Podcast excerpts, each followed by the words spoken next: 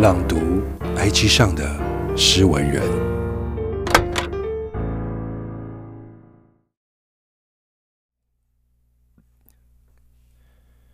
为什么你如此难以沟通？是这样的，首先，这个问题问得太过主观，同时会牵扯出许多让你伤心的答案。但既然你对我有这样的感受，代表你也没有多喜欢我。到这里，你还能看懂吗？如果我的推测无误，请你接着看下去。原因并非我是一个贫乏的人，我也不会承认或者以贫乏一词描述自己。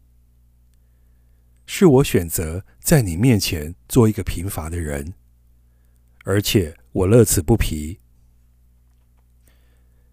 这个答案你可满意？